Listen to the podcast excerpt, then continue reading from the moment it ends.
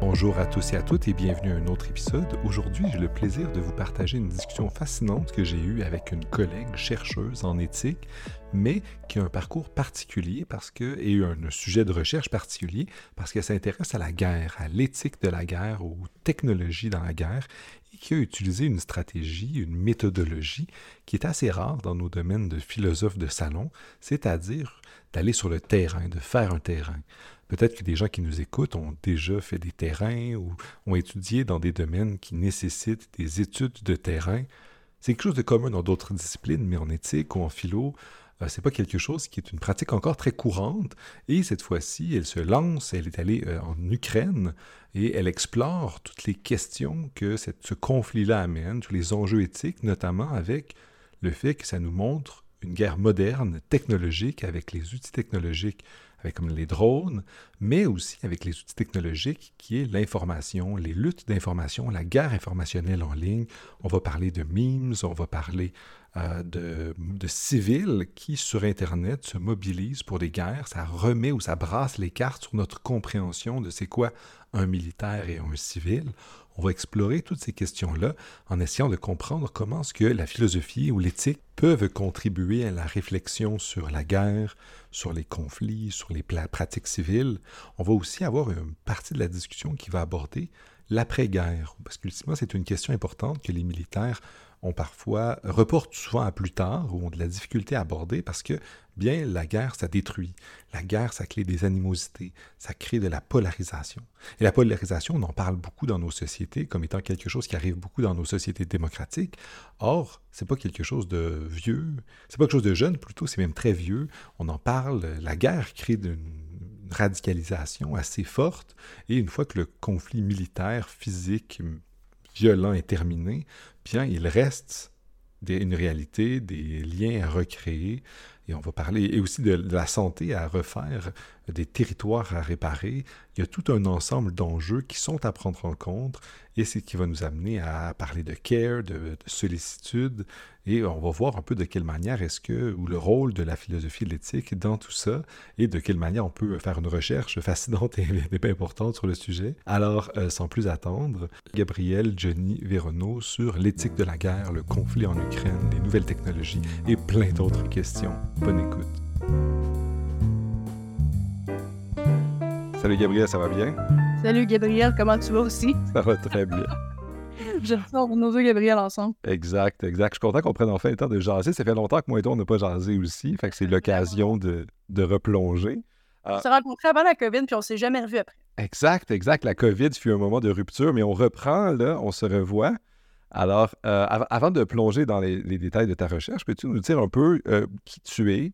Et qu'est-ce qui t'a amené à t'intéresser au, sujet qui t'intéresse en ce moment? Le sujet qui m'intéresse en ce moment, si on y va très, très grossièrement, c'est la guerre en Ukraine. Je consacre à peu près l'entièreté de ma vie depuis le 22 février. Euh, le, 22 février. Ben, c'est pas le 22 février, attends, 24 février. Excuse-moi, 24 février 2022. Ouais, il était là le 22. OK. Fait que depuis le 24 février 2022, je suis consacrée à 100% à l'Ukraine. Euh, il y a une partie d'amour là-dedans. Je suis maintenant mariée euh, à un Ukrainien avec qui j'étais à l'époque. Euh, on, était, on était ensemble à l'époque. Et évidemment, comme on dit en anglais, it home, littéralement, dans ce cas-ci. ça a fait en sorte que nous deux, on planifiait déjà aller voyager en Ukraine en avril de cette année-là on avait commencé à regarder même bien avant euh, le début de la, guerre, la full-scale invasion, l'invasion en grande échelle. Il n'aime pas ça appeler ça une guerre.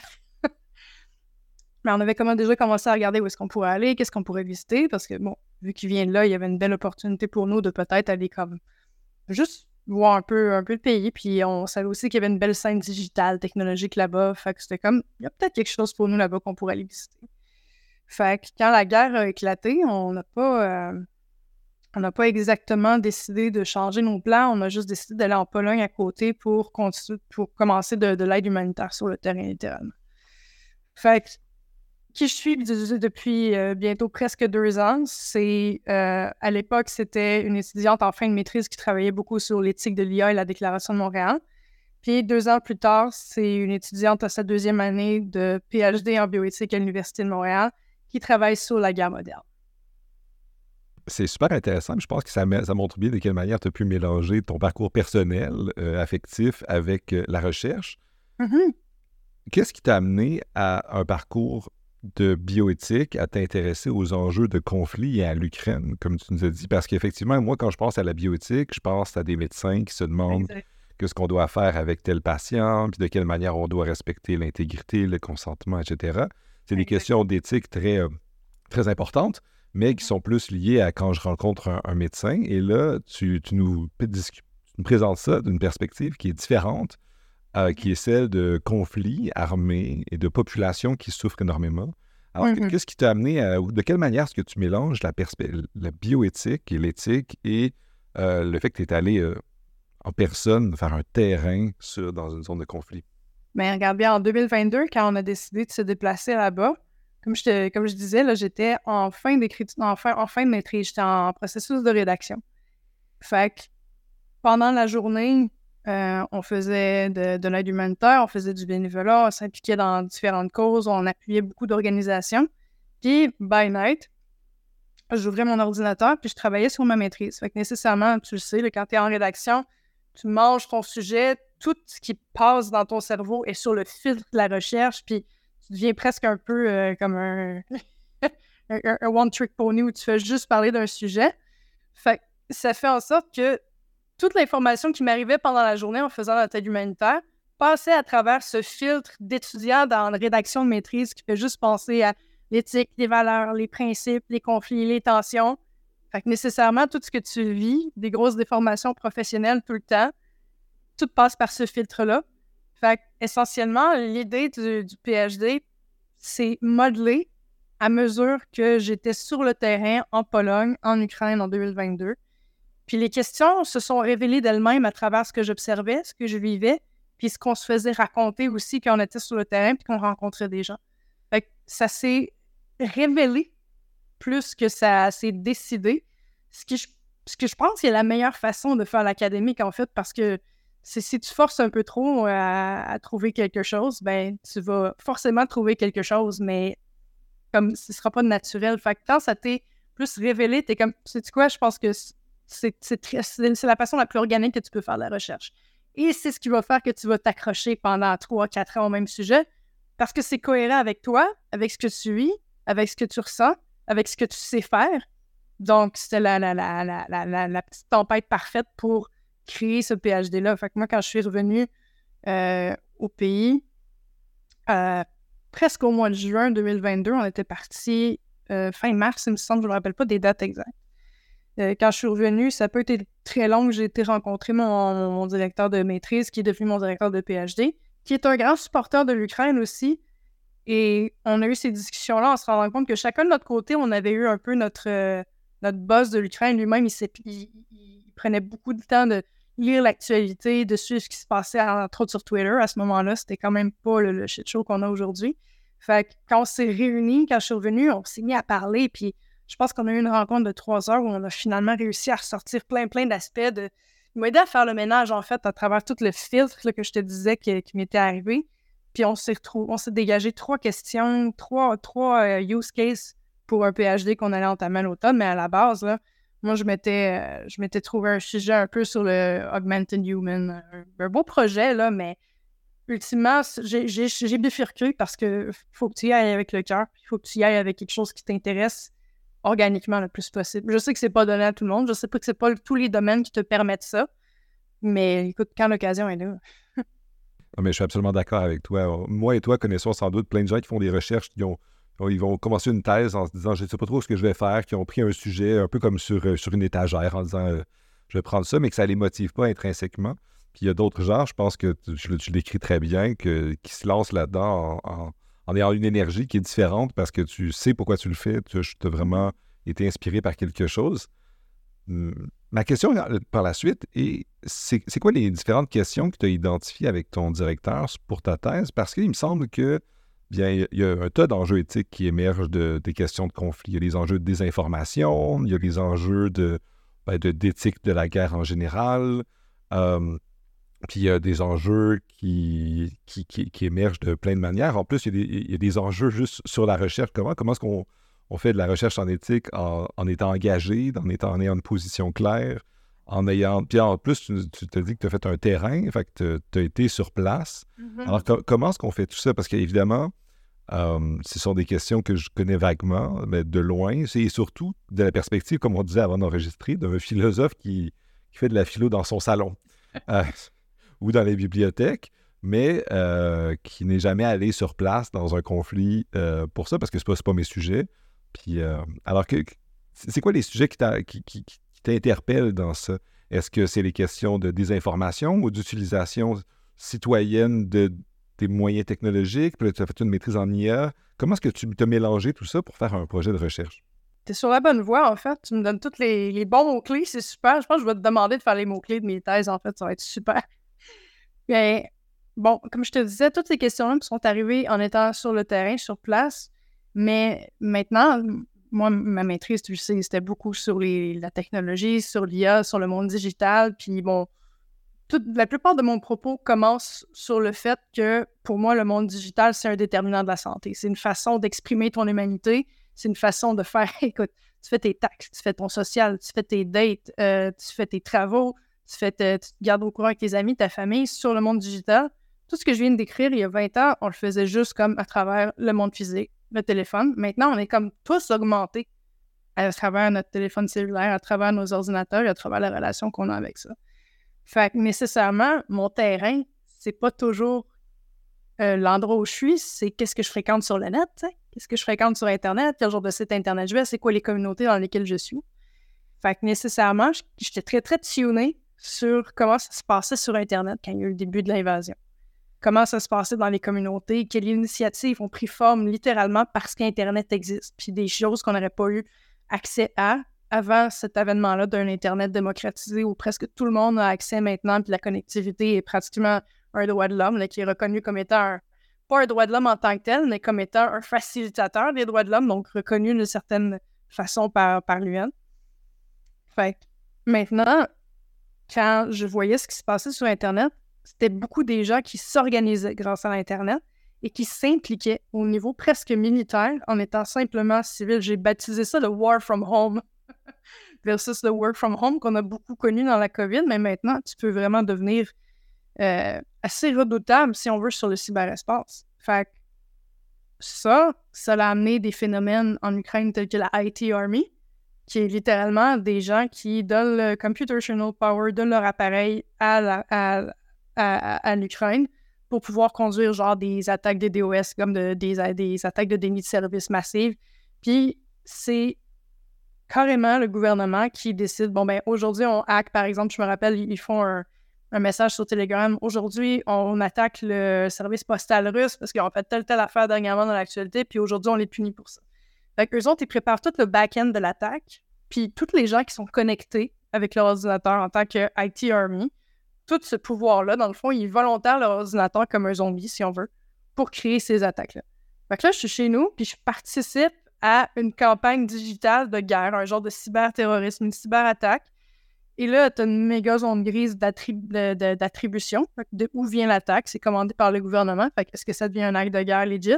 Mais tous les gens qui l'ont fait, c'est pas des militaires, c'est pas des gens qui ont signé un contrat, c'est ça reste des civils chez eux, puis ça se passe dans des zones qui sont complètement démilitarisées. Moi, je peux être. Je n'ai même pas besoin d'être en Ukraine. Je peux m'impliquer dans la guerre. Je suis pas dans l'armée ukrainienne, je suis pas ukrainien, je suis pas en Ukraine, puis je peux quand même attaquer la Russie. Ça, ça change quelque chose dans ta barnouche. Tu as aussi tout le côté activisme un peu qui est euh, ce que je viens de décrire, mais aussi sur les réseaux sociaux, il y a eu un phénomène qui est né, le, le NIFO. Peut-être que toi, tu en as entendu parler, tu même pas.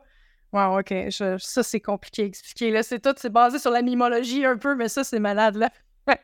Je suis quand même contente d'avoir une thèse dans laquelle je peux parler vraiment académiquement des mimes je vais, je vais, assumer que ton auditoire, c'est quoi. Euh, non, même pas. Je te lance un défi, Gabriel. Essaye d'expliquer, comme en dans 30 secondes, c'est quoi un mime. Ah, t'es, doué pour me faire parler. Euh, hey, j'ai, déjà eu à le faire, c'est à ton tour, il faut que tu sois prêt. Alors, je suis prêt. Un mime, bien, c'est souvent une, une, image ou une référence culturelle qui passe un message euh, et qui parodie quelque chose en utilisant des images ou du moins des, des, éléments culturels reconnus. Ça peut être une sous-culture, c'est pas juste la grande culture avec un A. et euh, qui transmet un message. Puis on a des classiques, là, on, a une image avec un caption, avec quelques phrases qui euh, ridiculisent quelque chose, qui fait rire ou qui insulte, ou ça peut être... C'est passer des messages par le biais d'images et de très brèves images et de courts textes. Est-ce qu'il y a quelque chose à corriger? C'est tellement bon. Faudrait que je, je, vais réécrire cet épisode-là, puis je vais le noter. Puis tu vas être dans mes citations, les mimes selon Gabriel Potet, for sure. Moi, je me tue plus à essayer de décrire ça. ça, c'est drôle encore si tu te retrouves devant une, euh, une classe ou bien un auditoire d'un certain âge. Mettons, si t'es 40 en bas, je peux dire mime si j'aurais pas à te l'expliquer. Après ça, là, comment je leur explique ça? Je suis devant une table avec des gens qui sont militaires, sont un peu plus vieux. Ça nécessite euh, plusieurs étapes. Mais essentiellement, sur les réseaux sociaux, c'est ce genre de phénomène-là, moi, que j'ai remarqué beaucoup. Euh, la, guerre en Ukraine parce qu'ils sont d'excellents utilisateurs de mimes et d'excellents euh, utilisateurs de technologie. Les mimes qui sont sortis de la guerre en Ukraine, surtout au début, quand je les suivais beaucoup, beaucoup, à un ça devient trop, c'était tellement gold. C'était une communauté immense de gens qui faisaient des mimes avec les dernières fuck-up de, la Russie, les dernières ridicules. C'est, puis ce que j'ai aimé de, ça, puis ce que je trouvais fascinant en même temps, c'est que c'est essentiellement devenu la nouvelle et vraie propagande. Où tu veux soulever le moral des gens, où tu veux ridiculiser l'ennemi, euh, pas le démoniser ou le déshumaniser, mais au moins le rendre comme peu crédible. Fait que c'est devenu, là, si le gouvernement essayait de faire des mimes, ça marcherait pas, tu le sais, ça vient, c'est organique, c'est civil, c'est citoyen. Ça, ça marcherait pas. Effectivement, il y a quelque chose de, très organique, puis de très immédiat où il faut capturer un moment, puis il faut pas qu'il y ait huit personnes qui viennent évaluer si ça ne bonne pas.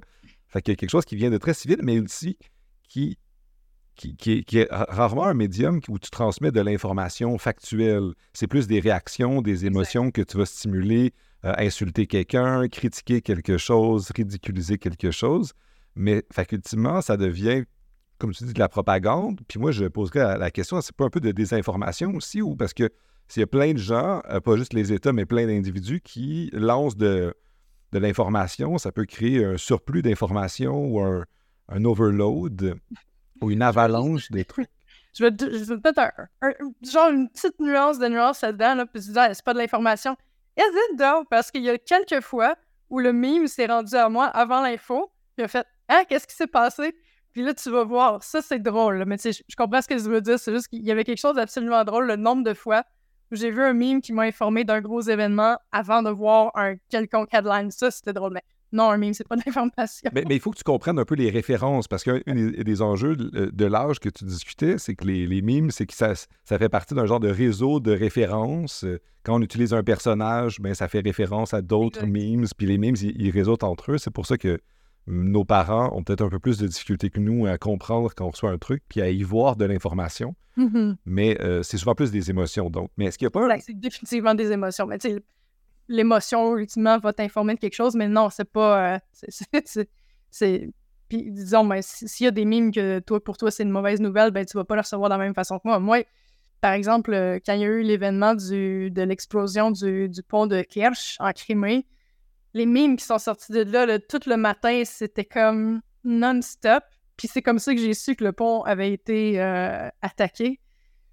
Puis ultimement, si toi, cette information-là faisait pas ton affaire, il n'y a rien que tu aurais trouvé là-dedans. Fait que non, c'est pas de l'information, comme tu dis, c'est de l'émotion. Puis ça va venir t'intéresser ou encore tu vas le repartager juste si ça t'intéresse beaucoup, beaucoup, puis que c'est un beau sujet pour toi.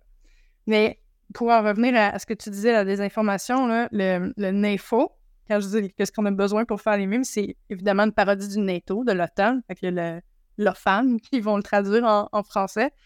Euh, c'est, une organisation désorganisée, décentralisée, qui est essentiellement tous les supporters de l'Ukraine à travers le monde, qui font des mimes pour garder l'Ukraine relevant dans les algorithmes de réseaux sociaux, pour le, faire remonter, créer la réaction, créer l'émotion, tu l'as nommé, ça. Tu as besoin de créer de l'émotion pour être partagé sur les réseaux sociaux. Tu n'as plus besoin de donner de l'information parce que ce qui fait partager essentiellement, c'est l'émotion.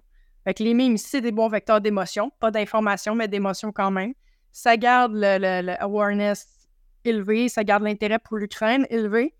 Et aussi, euh, les gens qui se proclamaient membres du NEFO, parce qu'il y a une petite twist pour avoir un membership, mais essentiellement tout le monde peut l'être euh, il allait passer du temps sur les comptes de propagandistes russes et de gouvernement, les officiels du gouvernement russe, pour combattre la désinformation puis la narrative russe. Euh, généralement, tu vas aller sur, euh, si tu vas sur le, le, compte Twitter, X, whatever, d'un officiel de la Russie qui est très vocal, ben, tu vas aller voir dans les commentaires, puis généralement, tu vas avoir une bunch de personnes qui ont tout un avatar avec le Shiba Inu, mais modifié selon leur propre, euh, leur propre demande, et c'est ça le membership que je te parlais. Tous les gens qui veulent faire partie d'une info doivent contacter une personne sur Twitter, puis montrer là, avec un screenshot qu'ils ont fait un don soit à Saint Javelin, qui est un gros euh, organisme supporteur de, de, l'Ukraine, qui est d'ailleurs basé au Canada, Toronto, et euh, la Georgian Legion, la, Légion géorgienne qui se bat dans le Donbass depuis quelques années auprès de l'armée ukrainienne, puis qui sont excellents en réseaux sociaux pour des raisons que je comprends pas encore, que j'ai pas percé. Fait que t'envoies un don à un de ces deux-là, peut-être qu'il y en a d'autres maintenant aussi, ça l'a grossi beaucoup depuis, c'est comme des milliers de membres.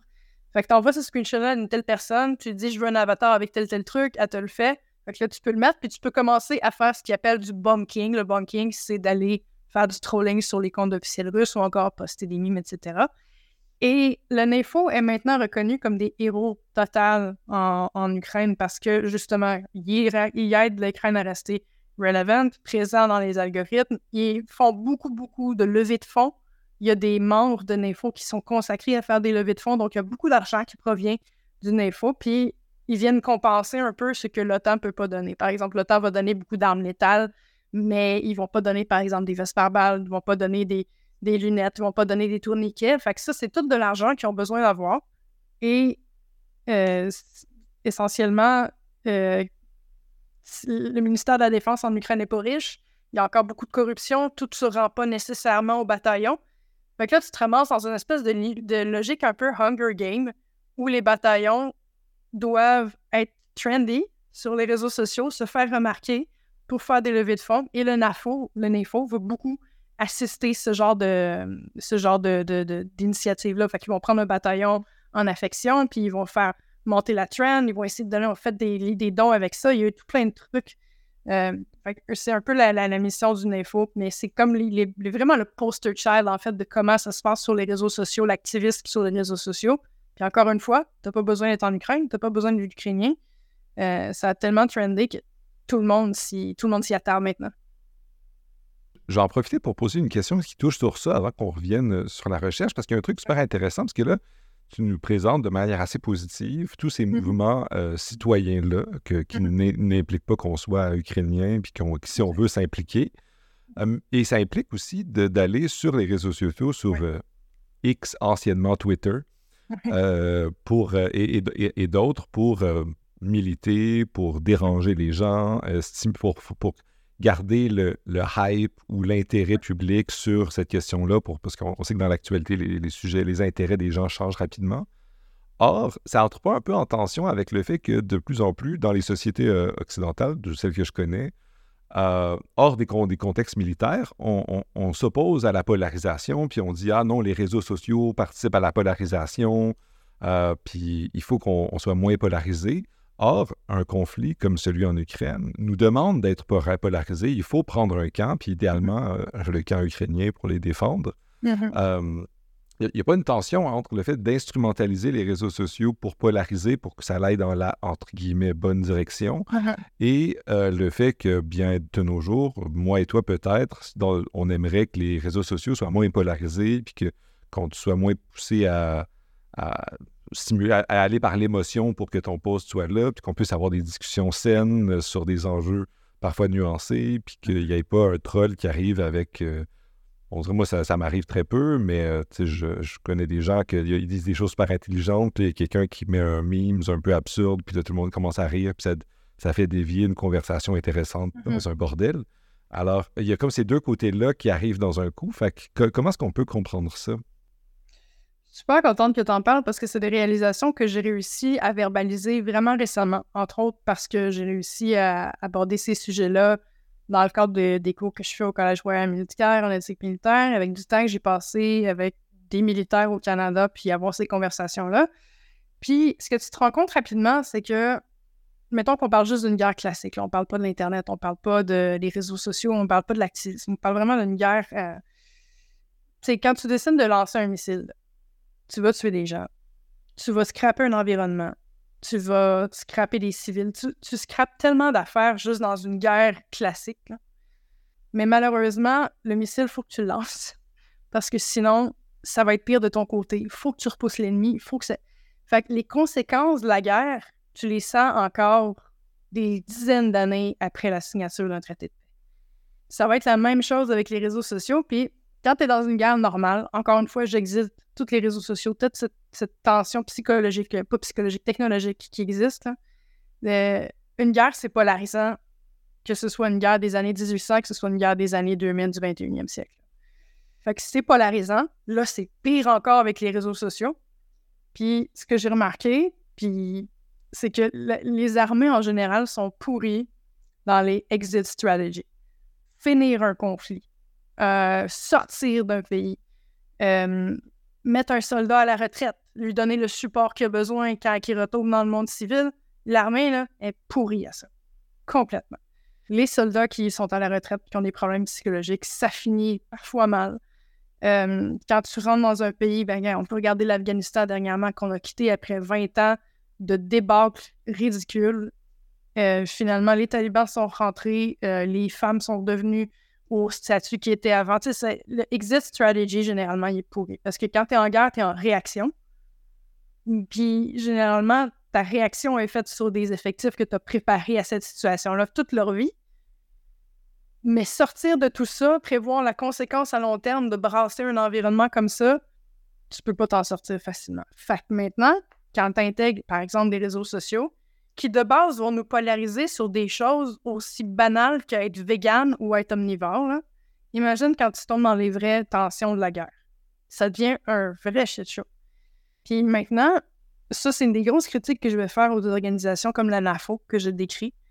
C'est que eux autres, ils instrumentalisent et même ils banalisent euh, une russophobie claire qui est installé maintenant sur Internet. Si t'es russe sur Internet, ça va mal se passer sur toi. Si t'es es russe sur Twitter, généralement, puis que tu montres que t'es pro-russe, ça se passe pas bien.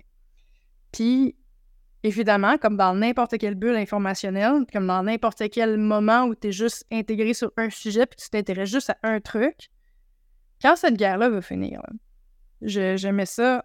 J'avais parlé à un colonel de l'armée canadienne qui nous avait dit quand, il y a eu la guerre froide, puis que ça a été réglé, puis que finalement, le lendemain, ben, on doit commencer à redevenir alliés avec la Russie, ben, il y a des Russes qui intégraient les rangs, puis les soldats, il fallait qu'ils s'adaptent. C'était rendu un allié maintenant. Quand tu es dans une relation diplomatique avec un pays, une journée, tu es en guerre, tu signes ton traité de paix, après ça, pendant des années, tu en as pour normaliser tes relations. C'est quelque chose qui est normal, qui est fait au niveau diplomatique, politique. Au niveau citoyen, c'est vraiment plus tough. Parce que la personne qui te tirait dessus la veille, là, à cette heure, tu pourrais la laisser rentrer dans ton pays, c'est dur à avaler. Mais tu finir par faire la paix éventuellement avec ça, ça finit tout le temps par se passer. L'effet pervers des bulles informationnelles puis des chambres d'écho d'Internet vont cultiver peut-être plus longtemps que nécessaire ce genre de, de, haine-là qui est maintenant essentiel dans le temps d'une guerre, de, nourrir une certaine russophobie pour garder un, un moral, puis comme je, te, comme je te décrivais au début, il faut que tu lances une roquette, tu n'auras pas le choix, c'est pas le fun. Pour l'instant, la russophobie, tu en as besoin pour atteindre ton objectif. Mais quand ton objectif est atteint, il va falloir que tu en reviennes. Comment tu reviens de ça? On ne sait même pas comment régler notre polarisation quotidienne ici. Fait que régler la polarisation violente qu'on a sur les réseaux sociaux quand il est question de conflit armé, ça, c'est pas réglé, puis ça, ça, ça me turlupine, puis ça me, ça, me, hante la nuit ces temps quand je pense à ça. Je peux comprendre. En plus, je pense que tu présentes bien l'attention puis l'enjeu, surtout dans une perspective holistique comme la tienne, qui n'inclut pas juste comme la guerre ou une action, mais qui le prend dans son ensemble. Comme tu nous as dit, tu nous as parlé d'après la guerre. Ultimement, après la guerre, bien, il, va rester plein de résidus de tous ces débats-là sur Internet, la mm-hmm. russophobie il va rester plein de memes, puis il va aussi plein de gens qui se sont polarisés aussi sur ces mmh. logiques-là. Fait que c'est une question, dit que tu problématises bien, que tu présentes bien. Mmh. Euh, je, vais revenir à, ta recherche, parce qu'encore là, euh, je vais faire un peu de promo pour toi. Tu as publié un livre sur l'IA. Tu as, fait des interventions aussi dans le monde informatique sur les enjeux avec Luc Lefebvre, qui est déjà venu au podcast aussi. C'est vrai? Euh, oui, il est déjà venu, effectivement. Fort sympathique On a plein de choses en commun, moi et lui, puis c'est un très bon, très bon interlocuteur.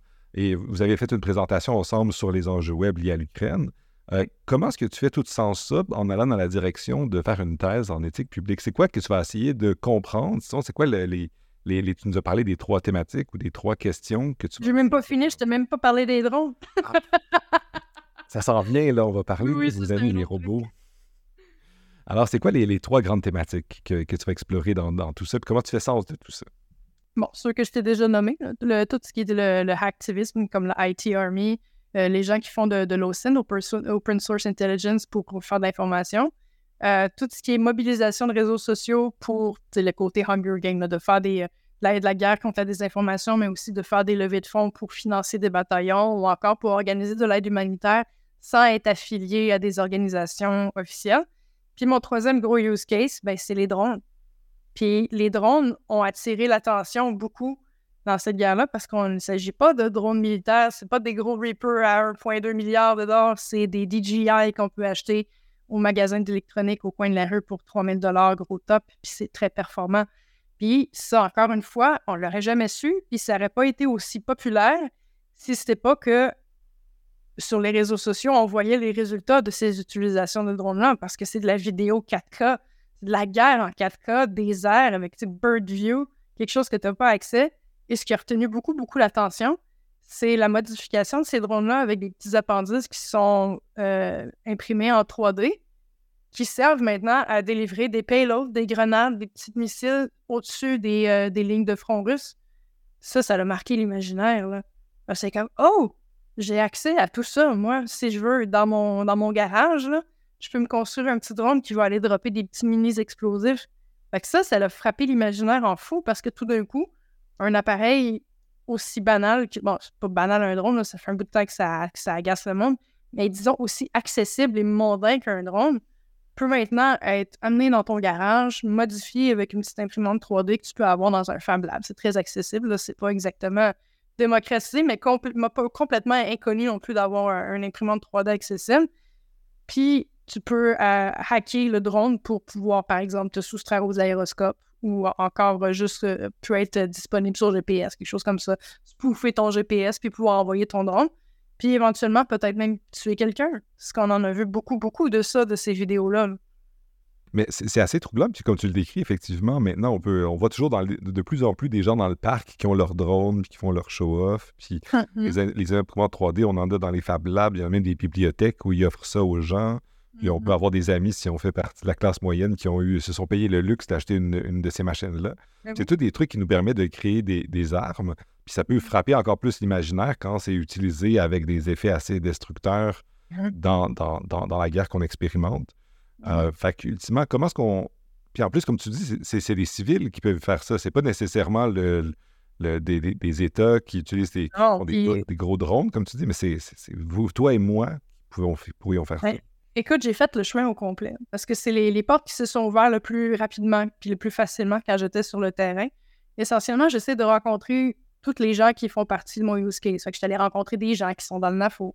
J'ai essayé de rencontrer des gens qui font de l'OSINT, mais sont plus discrets. C'est moins facile. J'étais allée rencontrer des gens qui font justement de, qui s'impliquent avec la IT Army puis qui participent aux attaques des DOS. C'est pas trop compliqué à trouver, mais des portes qui se sont ouvertes le plus facilement, c'est sur des drones, parce que justement, c'est complètement la société civile qui a l'expertise, disons-le comme ça, pour participer à ce pan-là de la guerre. Fait que j'ai été rencontrer ceux qui modifient les firmware puis qui font les hackings pour modifier les drones de l'interne pour que la machine soit opérationnelle sur le front line. Je allée rencontrer ceux qui font les modifications physiques, qui créent les appendices 3D euh, printed qui sont attachés au drone pour pouvoir les délivrer les payloads, les petites grenades. Puis je suis allée moi-même faire l'entraînement au complet avec l'armée pour apprendre la nouvelle doctrine qu'ils ont créée essentiellement, qui est l'utilisation de drones commerciaux dans un contexte militaire. Parce que opérer un drone comme ça, n'importe qui peut le faire. C'est une semaine de training pendant 8 heures par jour avec deux exercices euh, de une heure chaque par jour. Puis à la fin, j'étais frontline ready, j'ai mon certificat, puis je peux aller au bureau de recrutement, puis let's go. Fait que c'est ça qui était effrayant là-dedans, c'est à quel point c'était la société civile qui avait un peu le, bon, je veux dire le firepower dans ce cas-là, parce que c'est eux qui avaient l'expertise, c'est eux qui avaient le, le, plus accès au budget pour aller chercher ces drones-là. C'était très facile Il y a eu beaucoup de levées de fonds aussi pour aller acheter en masse. Et généralement, c'était l'icône de ça, c'est le DJI Mavic 3, qui était un, drone extrêmement performant avec une excellente caméra, qui a une bonne, une bonne autonomie de batterie, qui est même pas 3000 dollars. En termes de guerre, une, arme à 3000 dollars, c'est bon, excellent.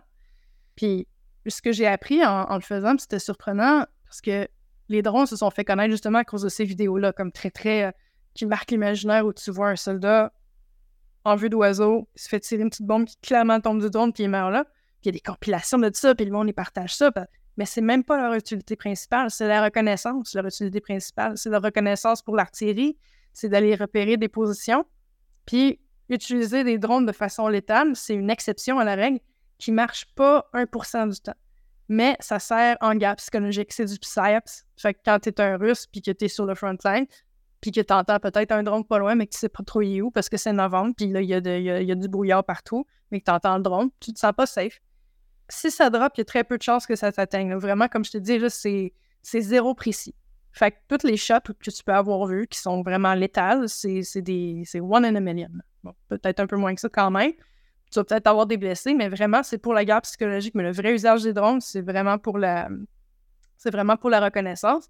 Puis les écoles qui donnaient ces, cours-là, moi, l'école où je suis allée, à la base, c'était une école de cinéma qui apprenait aux gens à se servir d'un drone pour faire des commerciales, pour aller suivre, des, euh, des, filmer des mariages, euh, filmer des, des, des, belles shots dans les montagnes carpathiennes. C'est ce genre de trucs-là. Puis essentiellement, eux autres, leur expertise de pilotage, c'est transféré aux militaires.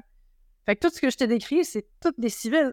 En premier, ceux qui modifient les logiciels, la connaissance, c'est aux civils les gens qui utilisent les imprimantes 3D et puis qui font les modifications. C'est des gens civils. L'atelier où je suis allée, c'était un atelier de, de, petites voitures téléguidées. Il y avait un genre de circuit où tu pouvais louer un petit camion. Puis, dans le fond, eux autres, tous les, outils qu'il y avait étaient parfaitement adaptés pour travailler sur les drones.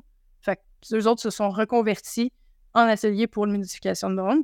Puis, l'école où tu apprends la doctrine, ben, c'est juste des gens qui étaient en cinéma à la base. Fait que toute la chaîne d'expertise des drones, c'est juste des civils. Je pense que tu n'as pas un meilleur, euh, un meilleur exemple de double usage dans la vie que tout ça. Parce que, comme je te dis, toute la chaîne était civile, mais le parti qui reçoit et qui veut l'utiliser, au bout du compte, est militaire. Fait meilleur exemple au monde de, double usage. Alors, si on, voit tous les, trois thématiques que tu vas explorer, c'est quoi la perspective éthique que tu vas amener? Parce que je peux bien comprendre l'aspect descriptif, l'aspect militaire.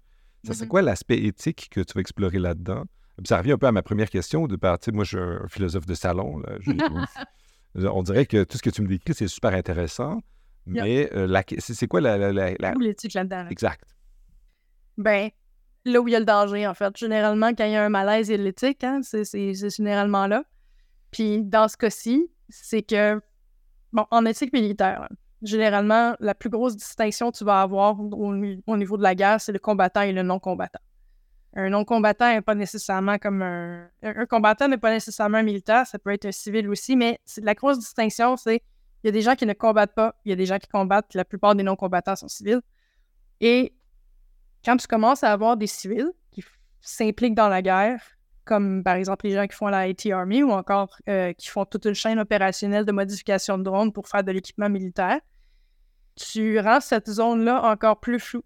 Tu changes un petit peu les règles au niveau de l'attribution. Par exemple, euh, si une attaque informatique provient euh, du Canada mais attaque la Russie, mais que c'est au nom de l'Ukraine, mais que la personne utilise comme toutes sortes de, de, de, de des, des VPN, etc., tu ne sais plus exactement qui a fait l'attaque.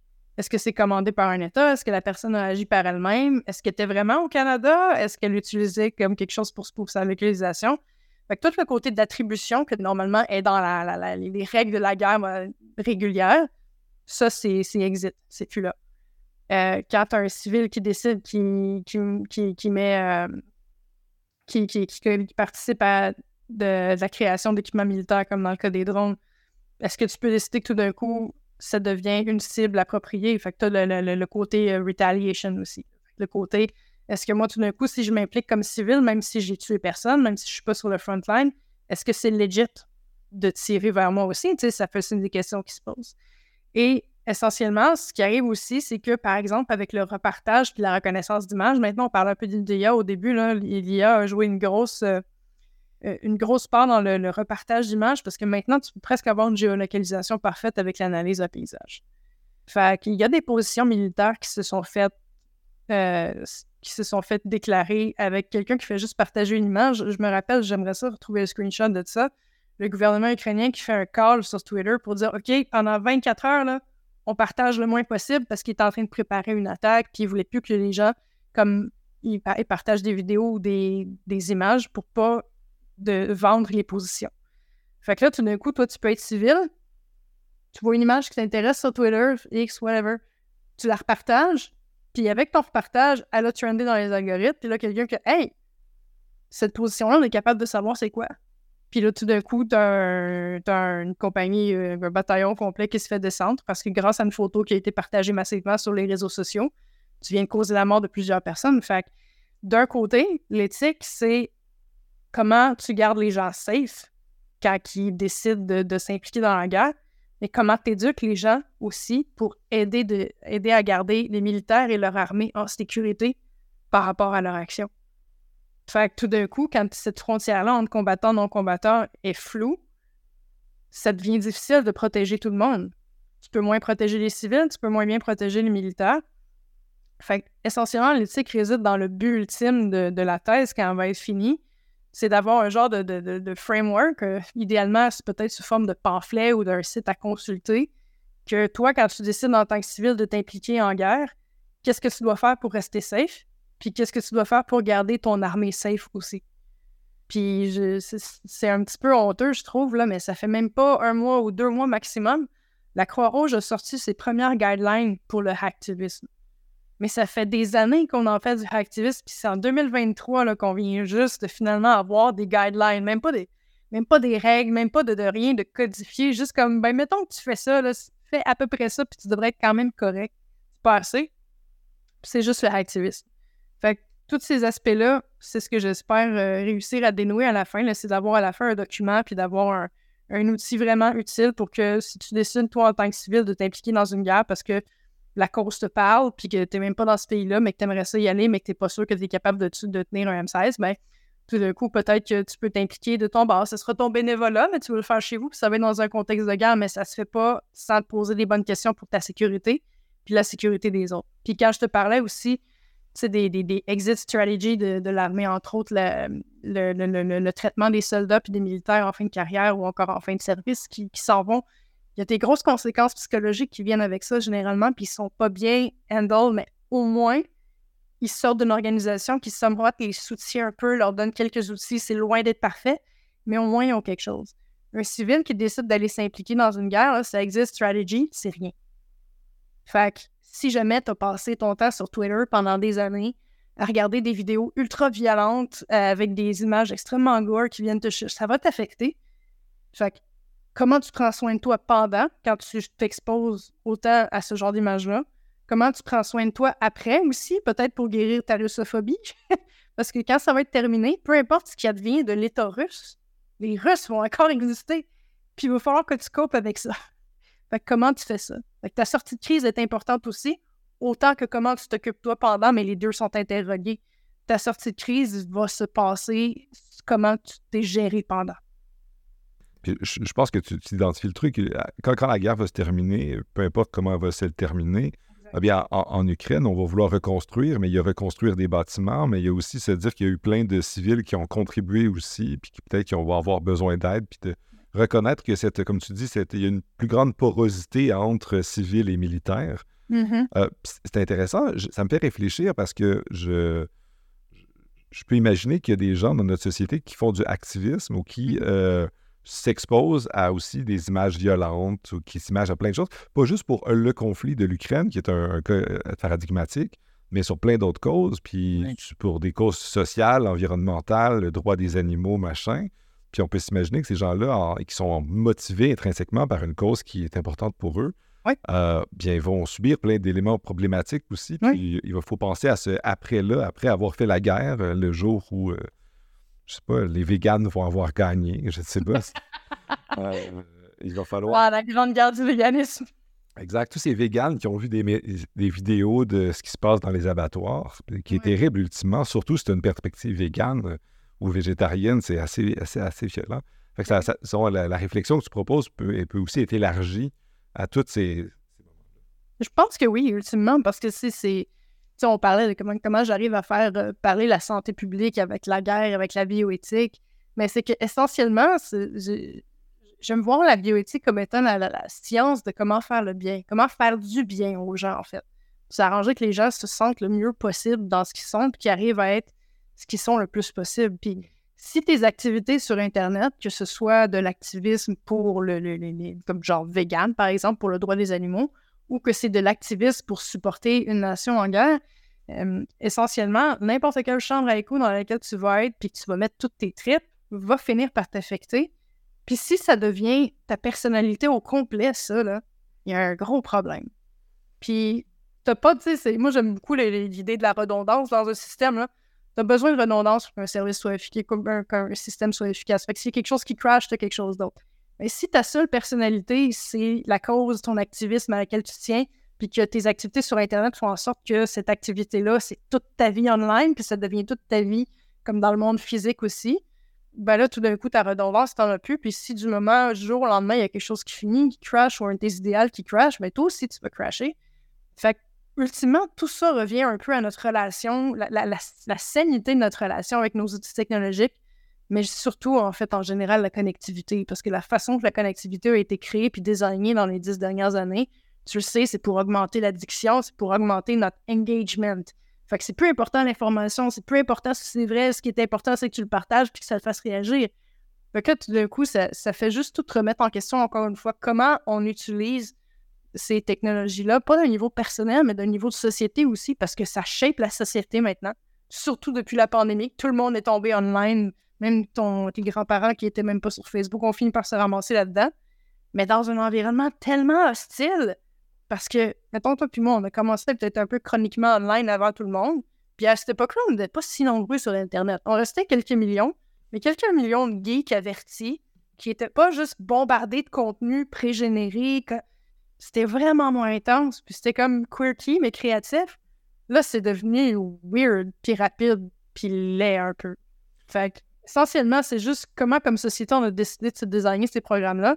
Puis dans les pires des cas, la guerre, qu'est-ce que ça donne?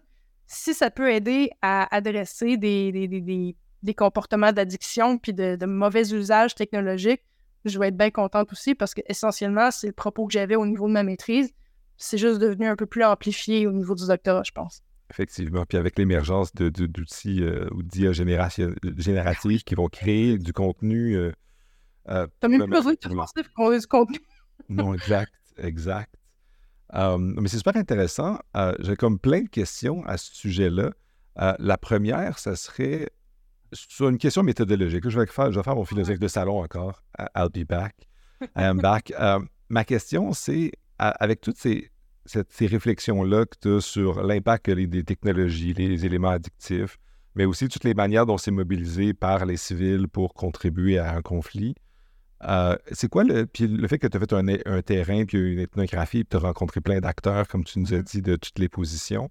De quelle, de, quelle manière tu mélanges ça avec euh, bien la, recherche ou ce qui. Parce qu'ultimement, c'est un sujet très actuel. Mm-hmm. Euh, puis, sais, moi, je suis encore là philosophe de salon. Quand on fait de l'éthique, on va lire des gens qui sont morts il y a très longtemps, puis avec une Xberg, puis machin. Puis voilà. Fait que là, puis là, c'est quelque chose de très, très actuel où c'est là, là. L'éthique en temps réel. Exact. C'est de l'éthique en temps réel. je, te l'ai dit off the record, mais je le dis parce que j'aime le dire comme ça. Le bioéthicien, c'est un paratrooper en éthique. Il va sur le terrain, il check qu'est-ce qui se passe, puis mon Dieu, qu'est-ce qu'on prend comme cadre, comment on, on règle ça, comment on fait parler le monde ensemble. Fait que c'est essentiellement, tu construis presque l'avion en vol, là c'est ça, c'est pour ça que j'aimerais t'entendre, parce que c'est quoi cette expérience-là que, je, que peut-être plein de gens qui, nous écoutent, peut-être de mes étudiants, peut-être d'autres, qui, pour eux, l'éthique, ou qui ont eu des cours d'éthique, puis pour eux, l'éthique, c'était de lire un livre qui te dit, il y a les déontologues, il y a les utilitaristes, il y a l'éthique de la vertu, puis c'est tout. Euh, ou, du moins, tu dois suivre ton code de déontologie. Là, toi, tu fais de l'éthique, mais comme tu dis, tu as été parachuté dans un conflit. Euh, tu as été entraîné pour participer à ce conflit-là. En plus, oui. Tu as rencontré des, non, c'est ça. Puis tu as rencontré plein de gens qui, qui participent activement.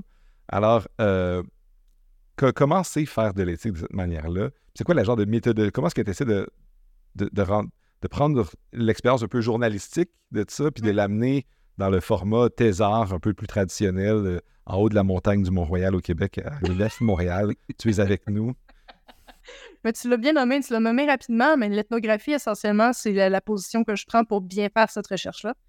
Parce que vu que c'est pas une recherche que je fais sur des. Tu sais, je, ne veux pas élaborer une théorie, je veux pas étudier une théorie, fait que je vais pas aller relire des gens euh, qui. Personne n'a écrit sur cette guerre-là est en train de se faire. fait que tu tu peux pas exactement aller vers la littérature pour étudier ce que, ce ce qui est en train de se passer. Tu peux aller puiser de l'information sur des, guerres similaires, puis aller t'informer, par exemple, sur le statut combattant, non combattant, ce genre de trucs-là, pour euh, essayer les grands thèmes que tu abordes, comment ça s'abordait, mettons, il y a 20 ans, avant que l'Internet soit dans nos vies, puis que ça dicte la façon qu'on fait, pour essayer de faire des comparatifs, puis d'essayer d'avoir un trait évolutif. Mais la meilleure façon de le faire, pour moi, c'était l'ethnographie, d'aller littéralement en Ukraine pendant six mois, habiter là, devenir le plus ukrainien que je pouvais et que c'était possible, fait que je suis allée aider pour faire, je suis faire de, l'aide humanitaire. Euh, je suis allée dans les zones grises, je suis allée à Kherson, Zaporizhia, Odessa, ces places-là, dans les temps où ça, ça rockait beaucoup. Je suis allée à Kherson trois semaines après la libération de la ville. Fait que c'était quand même assez. Euh, Kherson, essentiellement, c'est comme. T'es à Montréal, mais la gare est encore à Laval. Tu le repoussais à Laval, mais elle est encore là. Fait que ça tire encore quotidiennement. Fait que, tu sais, la, meilleure façon de capturer ça, c'est par l'écriture, beaucoup, beaucoup, beaucoup. Fait que moi, j'ai documenté ce que je faisais sur le, blog Moral Compass, que j'ai parti en novembre dernier quand je suis finalement atterri, ben pas atterri parce qu'on ne peut plus aller en avion, mais que je suis, finalement débarqué en Ukraine. J'ai parti ce blog-là, puis j'ai essayé d'écrire au moins comme un post par mois ou bien aux deux semaines pour essayer de relater un peu c'était quoi mon, vécu là-bas, le vécu quotidien que, que tu peux vivre en, dans, un pays en guerre quand c'est en train de se faire. Évidemment, moi, ma plus grosse limitation, c'est d'être canadienne. À un certain point, moi, j'ai tout le temps l'option de m'en aller. Mais il y en a beaucoup là-dedans qui n'ont pas l'option, premièrement parce qu'ils n'ont pas l'argent, ou encore, si tu es un gars, tu n'as juste pas le droit de quitter. Fait que ça, c'est comme le plus gros privilège que j'avais, que je pouvais juste pas ignorer, mais j'ai essayé de le, supprimer le plus possible en allant justement dans des zones où, à un si tu veux revenir, c'est une question de, de jours de beaucoup de trains ou beaucoup d'automobiles puis beaucoup de dangers. Fait que tout d'un coup, tu deviens un peu plus euh, un peu plus proche de ton danger, un peu plus proche de ton sujet. Euh, je fais un gros disclaimer, je sais que c'est pas pour tout le monde de faire de la recherche comme ça, puis je sais que je suis un peu tout le temps à champ gauche dans tout ce que je fais, mais là que champ gauche, euh, il, est encore plus à gauche qu'il était avant. Fait c'est pas de la bioéthique qui est tout à fait normale, c'est pas de l'éthique qui est normale, c'est pas un, un type d'académique non plus qui est normal mais c'est la meilleure façon que je peux le faire parce que, ultimement, moi, ce à quoi je, m'identifie puis je cherche à apporter du bien, comme je disais, pour moi, la, bioéthique, c'est la, façon de la, science d'apporter le bien-être aux gens. Euh, le mieux que je pouvais faire, c'était de faire partie de ce qu'on aurait dit comme be part of the struggle. Tu es, dans la boîte toi aussi, puis tu es dans le truc toi aussi, puis tu y fais partie le plus possible. Fait que la meilleure façon de connaître son sujet pour parler d'une guerre qui est en train de se faire, c'est mon côté un peu peut-être un peu chauvin, puis aussi tu reviens fâché quand tu viens de ces zones-là un peu parce que tu te rends compte du niveau de privilège qui est ici. Mais j'ai bien de la misère à prendre au sérieux les, académiques qui étudient la guerre en Ukraine puis qui mettent pas les pieds là-bas. Tu peux pas, tu peux juste pas comprendre. Il y a des bouts que tu vas pouvoir comprendre, peut-être si tu travailles un peu plus sur la, la technologie, la surveillance globale, mais si es si comme moi, ton sujet, c'est les civils, c'est l'implication des gens là-dedans, puis tu veux qu'ils le fassent le plus intelligemment possible, je ne serais jamais crédible de faire ça en restant à Montréal puis en communiquant avec le monde à travers Zoom.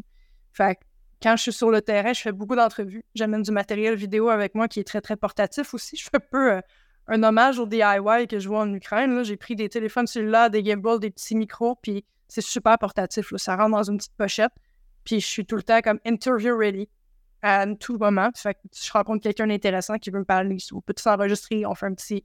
J'étais allé visiter, comme je disais, les ateliers de drone, j'ai fait comme ça. Fait qu'en étant tout le temps un peu prêt à capturer quelque chose, tu vis des choses, tu t'ouvres à, ces possibilités-là, puis tout d'un coup, la curiosité, de laquelle je suis maladivement affligée, finit tout le temps par t'amener au bon endroit pour aller chercher des bonnes histoires, si je veux dire du bon contenu, mais tu sais, du bon contenu de recherche, du bon contenu euh, de, même pour les médias sociaux, mais du bon contenu humain essentiellement, parce que ultimement, c'est tout le temps ça. Le, cœur de tout ce que je fais, c'est je pense tout le temps au civil. Je pense tout le temps à ceux qui se sont embarqués là-dedans, qui auraient pu faire autre chose de leur vie, qui avaient planifié autre chose de leur vie, mais qui se sont ramassés dans cette situation-là, tout d'un coup sentent que ce qu'ils doivent faire maintenant, c'est participer à la guerre, puis ils n'ont plus d'autre choix. C'est tout le temps un peu ça. Ça doit être une expérience quand même de décrire le, vécu de quelqu'un qui... Euh, ton pays est envahi, tous tes plans de vie ont été transformés parce que là maintenant, ben, tu dois recalculer ce que tu veux faire parce que ce que tu considères important. Mm-hmm. Euh, ça doit être fascinant. Ma question, euh, ça, fait quelques minutes que j'essaie de trouver une manière de la formuler parce que tu nous as bien décrit effectivement qu'il y a plein de, chercheurs et de chercheuses de salon qui euh, arrivent, bien, qui, parlent de l'Ukraine ou qui parlent de conflits ou de zones de conflit sans y être jamais allés. Mm-hmm. puis toi, en y allant, tu as vu quelque chose qu'on ne voit pas à distance. Mm-hmm. Euh, puis moi, ultimement, j'ai suivi euh, à distance, effectivement, le conflit. Je ne suis pas un chercheur sur le sujet, je suis un peu curieux, un peu comme non, toi. C'est quelqu'un d'informé qui est aware de ce qui se passe et tout, mais tu pas... Euh, exact. Mais un des, trucs qu'on voit quand on n'est pas sur place, mm-hmm. c'est aussi, puis ça revient un peu ce qu'on disait au début, il y a beaucoup de désinformation. Puis ultimement, les médias, ils peuvent nous présenter d'une manière de, voir les choses. Puis encore là, même si oh, sais, la désinformation, c'est un spectre. On parle de, médias bien intentionnés qui prennent, ils font des clips de deux minutes sur un truc. Ouais, c'est la, désinformation, ça peut être une méreprésentation de l'information ou encore un acte totalement volontaire pour brouiller des cartes. Exact. Ça, va à tout. Alors, comment est-ce que ça entre dans le, ta recherche? Parce que je peux comprendre que, un, tu en as, on a vu beaucoup en voyant euh, l'activisme et l'engagement en ligne, parce que c'est une manière de le faire. Euh, puis aussi, peut-être, puis c'est encore là, c'est une, tension. Puis j'aime ça juste entendre notre sujet. C'est moins un challenge que tu as sans doute rencontré des gens qui te disent des choses, mais il, y en a sans doute qui, sont, qui ont été absolument très authentiques avec toi, mais d'autres qui, qui, voulaient peut-être être certains de te, te, dire des choses qui contrôlaient un message. Ben comment est-ce que tu as vécu pratiquement cette expérience-là, puis ensuite, théoriquement, la question de la désinformation avec l'IA, les, les réseaux sociaux, Mmh. Ça fait partie de la guerre de donner des mésinformations, de, de mmh. créer un narratif. Euh, J'aimerais ça t'entendre sur ces deux aspects-là. Connais le, concept du fog of war, le brouillard de la guerre? Quand tu es sur un front line, quand tu es dans une zone de tension, que l'action se passe, que ça commence à tirer, que tu sais plus exactement qui, est ton allié, qui, qui est ton ennemi. Euh, la gestion d'information, quand tu es dans un moment de conflit, quand tu es dans une bataille, c'est incroyable le fog of war s'est étendu sur toute la sphère informationnelle. Fait que dans la, guerre, il y a des dimensions. Les quatre dimensions de la guerre classique qui est comme l'air, l'espace, la terre, puis l'eau. Maintenant, tu as la cinquième dimension de la guerre qui est tout le cyber et tout l'espace informationnel. Fait que nécessairement, avec l'amplification de cette dimension-là de la guerre, tout le côté cyber-information, le fog of war, le brouillard de la guerre, il est complètement, complètement, complètement dans cette atmosphère-là. Fait que la gestion de l'information, en premier, bon, quand la guerre a commencé, je m'informais beaucoup à travers, euh, par exemple, euh, Reddit. Reddit qui servait beaucoup d'agrégateur d'informations à ce moment-là. Euh, comme je te disais, moi, j'avais commencé à m'informer beaucoup sur l'Ukraine puis sur ce qui se passait avant la guerre parce qu'on planifiait la visiter. Fait que là, je me suis rendu compte en fouillant sur le, subreddit de l'Ukraine que, oh, il y a des troupes russes qui sont stationnées sur le bord de l'Ukraine qui disent qu'ils s'entraînent, en gros guillemets, mais c'est louche. Les gens, ils monitorent la, situation. Puis moi aussi, je la monitorent. Comme je veux visiter ce pays-là bientôt, je ne vais pas y aller si la Russie rentre. Mais je voulais comme pas y croire, ben, ben. Puis ça a fini par rentrer. quand on s'est rendu là-bas, j'ai commencé à étendre un petit peu mes sources d'information, entre autres avec toutes les, euh, opérations d'OSINT, Open Source Information, qui eux autres vont t'informer de choses que les médias ne t'informeront pas, mais dont tu as crucialement besoin comme civil si tu veux rester protégé. Je te donne un exemple. Euh, sur Telegram, qui est une application un réseau social, un peu comme WeTrans, euh, WhatsApp ou ben, Signal, euh, j'étais abonné à un channel qui sert à monitorer tous les mouvements de la Russie. Puis généralement, c'est un channel qui nous informait, par exemple, s'il y avait une, une, alarme, de, de raid aérien qui sonnait. Moi, j'allais directement sur cette application-là, sur ce channel-là, pour voir qu'est-ce qui allait se passer. Parce que des fois, les alarmes, ils sonnent, puis c'est juste parce qu'il y a des MiG, des avions de chasse russes, qui ont levé d'un aéroport, puis ils doivent mettre tout le pays en alerte parce qu'ils sont porteurs de missiles King hypersoniques. qui peuvent frapper n'importe où en quelques secondes, dash, minutes. Donc, protocolairement, ils n'ont pas le choix d'avertir tout le pays. Par contre, quand tu fais ta journée, puis que tu es en deux commissions, puis tu es occupé, puis que là, tu as une alarme, qu'est-ce qui se passe? C'est juste des MiG. Tu continues ta journée parce qu'ils tirent littéralement jamais. C'est un missile de plusieurs millions de dollars. Ils les utilisent pas pour rien. Avec ça, ce genre d'informations-là, ça m'a ouvert un petit peu à aller vers d'autres canaux, comme euh, par exemple le Kiev Independent, qui est un journal ukrainien, mais qui est publié en anglais pour le bien de la presse euh, internationale, pour que l'information ukrainienne en anglais se rapporte pas comme à travers divers channels qui ont été euh, comme traduits, puis que l'information se perd tout croche. Fait que tout du coup, en, étendant un peu mon range de, d'informations, avec entre autres de l'information au CINT en, en direct, de l'information qui était ukrainienne. J'allais même sur des journaux ukrainiens que je prenais le temps de traduire pour essayer d'avoir l'information là. J'ai commencé à comparer comment l'information en Ukraine, autant l'information en direct que l'information ukrainienne, était versus l'information que nous, au Canada, on se faisait servir. Fait à tous les jours, j'étais en overload d'informations. J'ai pris un break depuis, mais je comparais toujours comment je me fais servir l'information ici, quand je me la fais servir, quand est-ce que cette nouvelle-là finit par se rendre au Canada, par exemple, à travers Radio-Canada, la presse, euh, Devoir ou bien euh, Guardian, comme toutes sortes de, journaux en général. Puis ce que je me rendais compte, c'est que les nouvelles qui étaient grosses en Ukraine quand tu es là se rendaient pas nécessairement au Canada. Si elles se rendaient, des fois, tu avais un délai d'une semaine, deux semaines. Puis quand j'étais partie du Canada, on, parlait encore beaucoup de la guerre en Ukraine. C'était encore très présent dans l'actualité. Puis quand j'ai transféré en Ukraine, c'était tout le temps mon actualité parce que tu es sur le, sur le terrain de la guerre, littéralement. Puis à un moment donné, j'ai posé la question, je pense que j'étais rendu au mois d'avril, puis je, faisais une rencontre avec mon, directeur, avec euh, Williams-Jones. J'ai demandé, est-ce que vous parlez encore de la guerre au Canada? Puis il me dit presque pas. comme peut-être deux, trois fois semaine, mais c'est plus comme les informations comme à chaque jour avant, puis c'est plus trendy.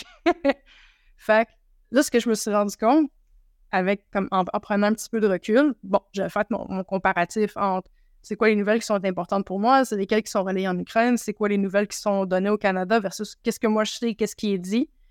Je me suis rendu compte qu'il y avait un méga décalage. Puis je, me suis rendu compte aussi que la façon que l'information va être traitée au Canada, généralement, puis j'ai de la misère à le dire un peu sans avoir l'air peut-être un peu coucou, là, mais je commence à comprendre comment la propagande fonctionne. Puis, ah, j'ai tellement de misère à l'exprimer, mais la propagande, c'est pas juste les autres. c'est nous aussi. C'est ce que tu te fais servir comme information. Elle est distordue, elle est changée. Ce que les éditeurs décident de te donner vont shaper ton opinion. Parce que moi, il y a des choses que je sais en Ukraine que sont soit dans les nouvelles ou encore que mes amis me parlent que ça se rend pas ici. Puis si ça se rendait ici, peut-être que le support serait moins fort. Parce que, avant la guerre, je veux dire, l'Ukraine, c'est un des pays les plus corrompus au monde. Ça l'a pas changé du jour au lendemain. Ils font des gros efforts. Il y a des méga efforts qui sont faits par le gouvernement pour atteindre les standards qu'ils ont besoin d'atteindre pour, premièrement, faire partie de l'OTAN, faire partie de l'Union européenne. Ils ont fait des excellentes initiatives technologiques comme l'application d'IA pour la citoyenneté numérique pour avoir le plus de transparence possible dans les processus mais ça reste quand même un pays avec ses problèmes, puis ces problèmes-là ne nous sont pas beaucoup communiqués. Puis d'un côté, je suis comme, ouais, c'est peut-être mieux de pas le savoir non plus, parce que, ultimement, moi, j'ai mon gros biais d'Ukraine qui fait partie de ma recherche. Je suis biaisé by design pour aller faire cette étude-là. C'est comme, c'est le bout un peu étrange euh, où, normalement, en académique, tu évacues tes biais, mais moi, j'en prends un volontairement pour aller chercher une position, puis me rapprocher d'une position dont j'ai besoin pour faire la recherche que j'ai, puis je l'assume complètement. Puis comme je disais, j'ai des raisons affectives aussi de, de, de prendre pour l'Ukraine, mais reste quand même que Hey, l'information, c'est complexe. c'est complexe, puis t'as jamais le gros portrait que la nouvelle t'arrange ou pas. Fait que là, tout d'un coup, je me suis retrouvée dans une position, j'étais comme, je suis en train de devenir un. je suis en train de devenir complotiste, je fais plus confiance aux médias. Mais ce que je me suis rendu compte, c'est que non, il y a beaucoup de monde qui commence juste à arrêter de, de, de, de faire confiance aux médias. Puis plus t'en sais, plus tu comprends que l'information, c'est juste une bribe de ce que tu peux comprendre dans l'univers des possibles. Fait que la propagande devient tout d'un coup même plus nécessairement une, question de. Euh, une question d'intention. Des fois, c'est juste comme la façon que tu rapportes une nouvelle. ça prend des dimensions assez intenses, surtout quand tu rajoutes tout ce que je disais au début, les réseaux sociaux qui s'en emparent, puis les gens qui font leur propre, leur propre propagande parce qu'ils décident que l'Ukraine devient leur personnalité au complet, puis là, ils parlent juste de l'Ukraine, puis ils vont juste se fermer les yeux sur toutes les fleurs que l'Ukraine peut avoir. C'est mauvais, ça aussi, tu t'enlèves beaucoup de nuances. Fait que le, traitement de l'information puis de la, désinformation, tout d'un coup, c'est devenu quelque chose que je m'attendais pas qu'il allait devenir aussi compliqué parce que je m'attendais pas à être personnellement confronté avec ma perception des médias. Ça, c'est quelque chose.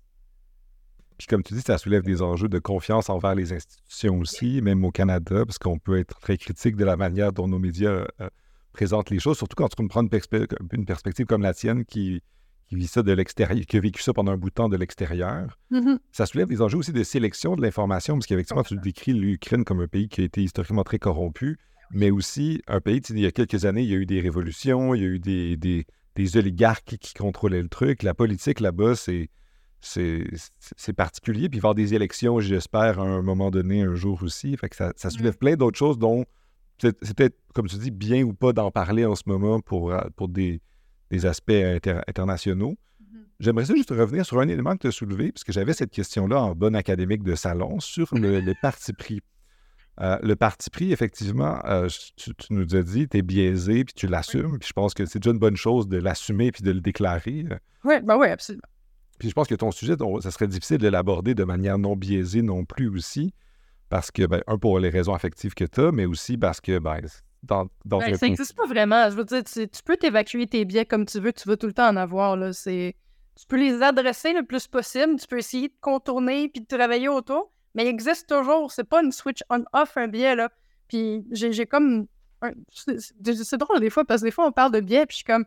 C'est-tu des biais ou c'est juste ta personnalité ou c'est juste un reflet de tes valeurs? Tu sais, c'est ah, mais si, t'es biaisé parce que tu crois à ça. Moi, non, mais c'est juste comme ça que j'aime que les choses soient. Fait que oui, je vais être biaisé envers ça parce que c'est comme ça que j'aime que les choses soient. C'est, c'est un peu con, là. Puis, mais en même temps, c'est-tu la, chose qui m'a le plus réconcilié avec. Tu sais, quand je me rends compte que oui, je supporte beaucoup l'Ukraine, mais il faut quand même que je reste euh, aware du fait qu'il y a encore de la corruption puis que c'est encore pas gagné sur certains points.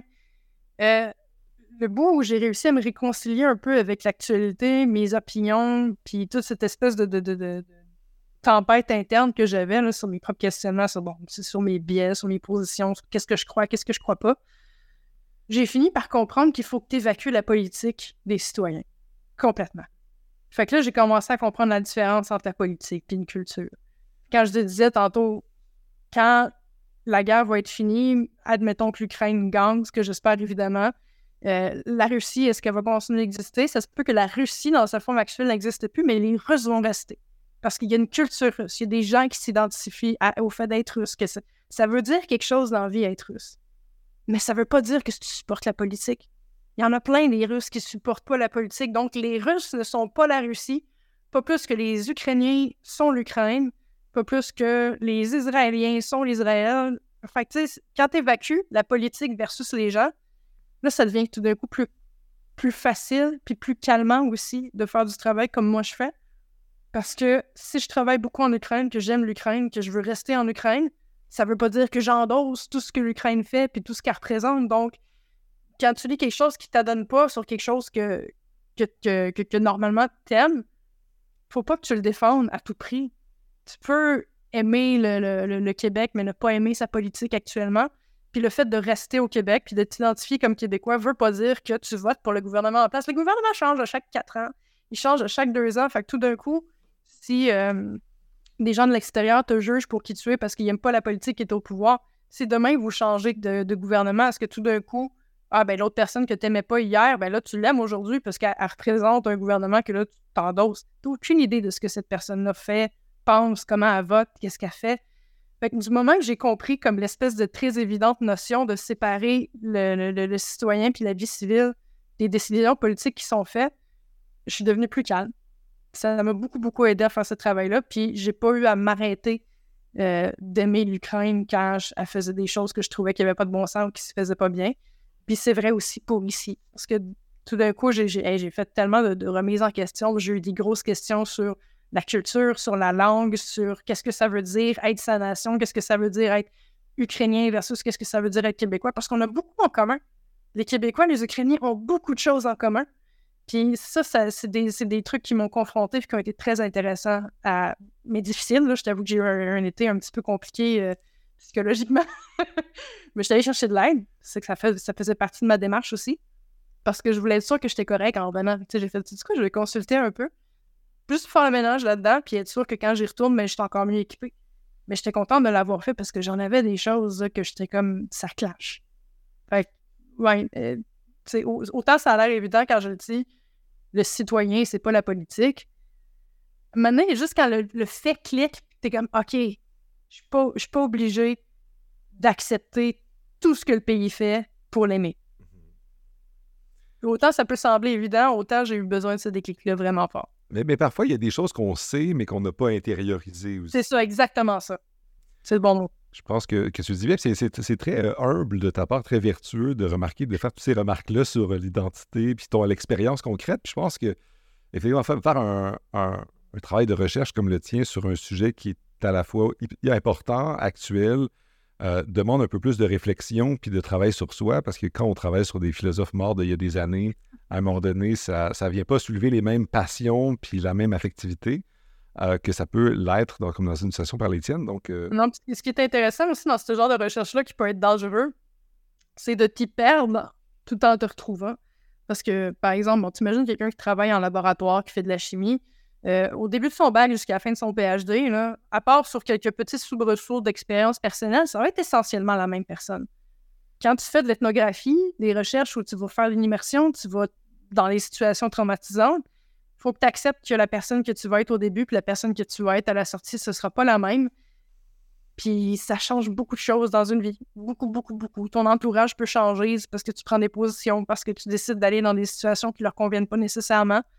Euh, tu vas rencontrer des nouvelles personnes, tu t'exposes à une nouvelle culture, des nouvelles langues, des nouvelles mœurs, des situations que tu peux même pas t'imaginer vivre au Canada. Ça va te changer. Fait que c'est si t'es bien dans ta personne puis dans ton salon, t'es mieux de pas faire ça. Fait que c'est ça, c'est le plus gros warning que je peux faire pour les gens qui veulent faire de l'ethnographie, en particulier dans des zones challengeantes comme ça.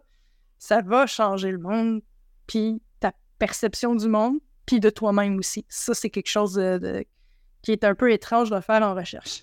Effectivement, étrange, mais un peu comme tu nous as dit, tu as écrit un peu sur ton expérience, sur le vécu, puis le décrire, ça peut être quelque chose, ça peut être une contribution importante aussi Absolument. De, décrire cette transformation-là. Euh, on aurait eu, j'aurais eu plein d'autres questions pour toi, mais je pense que ça fait une bonne conclusion. On un long épisode. Hein? c'est un long épisode, mais euh, avec moi et toi qu'on discute, ça n'arrête jamais. Donc, euh, je te remercie beaucoup d'être venu parler avec moi de tout ça. Je, pense que les gens qui nous, qui nous écoutent vont avoir appris beaucoup, à la fois sur le conflit, sur la recherche, sur une manière, disons, engagée de faire de la recherche sur, sur l'éthique. Ah, je te remercie beaucoup de ta participation. Puis, euh, ben, Merci de l'invitation, ça m'a fait plaisir de le faire. Merci beaucoup, bien à bientôt. À bientôt.